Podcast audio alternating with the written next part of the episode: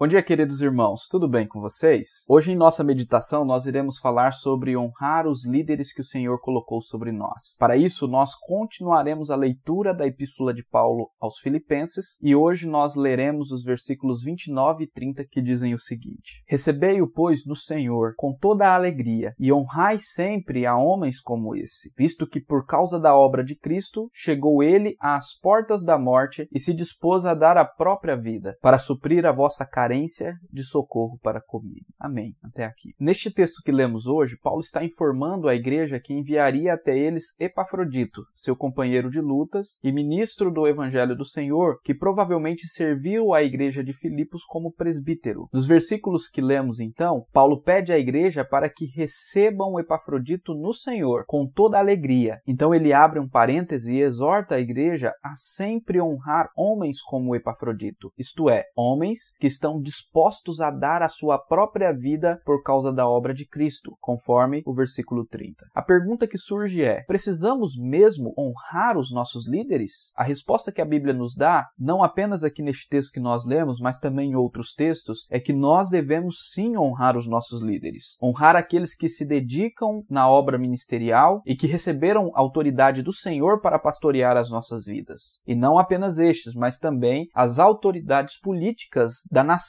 em que nós vivemos. Certamente este ensino vai contra o espírito de nossa época, que prega a insubmissão, que é avesso à autoridade e que se enche de desrespeito para aqueles que nos lideram. Os cristãos de hoje, tomados pelo mundanismo, se tornaram críticos a tal ponto de não conseguirem honrar mais líderes instituídos por Deus. Estes vivem falando mal de servos do Senhor, com suas línguas cheias de maledicência, fofoca, crítica, insatisfação e enfado. E isto é muito triste. De fato, vemos que o amor de muitos cristãos tem se esfriado. Certamente, a Bíblia não diz que os líderes são perfeitos. Estes erram sim. Como também a Bíblia não nos ensina a aceitar falsos ensinos em detrimento da verdade. Contudo, o que se vê hoje é um desrespeito generalizado de pessoas que perderam o temor a Deus e vivem atrás de brigas e de insultos. Outra coisa que precisamos esclarecer é que o honrar os homens que nos lideram, que dão a sua própria vida em favor da obra de Cristo, não diz respeito a nada além de honra com o respeito da submissão, pois certamente é errado idolatrar homens e colocá-los em pedestais. Glória somente ao nosso Senhor Jesus Cristo. Por isso, em nosso pacto de membresia na Igreja Presbiteriana, dizemos que devemos honrar e obedecer às autoridades da Igreja, desde que sejam elas fiéis às Escrituras Sagradas, e nenhum milímetro mais do que isso. Apesar disso, o honrar líderes é um ensino comum nas Sagradas Escrituras. Em Hebreus 13, nos versículos 17 e 18, nós lemos o seguinte: Obedecei os vossos guias e sede submissos para com eles, pois velam por vossa alma, como quem deve prestar contas, para que façam isto com alegria e não gemendo, porque isto não aproveita a vós outros. Orai por nós, pois estamos persuadidos de termos boa consciência, desejando em todas as coisas viver condignamente. Este texto nos ensina não apenas a obedecer, mas também o orar por nossos líderes, pois a tarefa tarefa de liderar de fato não é fácil. Em outro texto ainda, na primeira epístola de Pedro, no capítulo 2, no versículo 17, nós lemos o seguinte: Tratai todos com honra, amai os irmãos, temei a Deus e honrai o rei. Neste texto fica evidente que devemos tratar com honra não apenas os líderes, mas todas as pessoas. Isso também vai na contramão da visão atual dos ditos cristãos. De fato, o cristianismo de nossa época está muito distante de Cristo e muitos estão se enganando com suas concepções erradas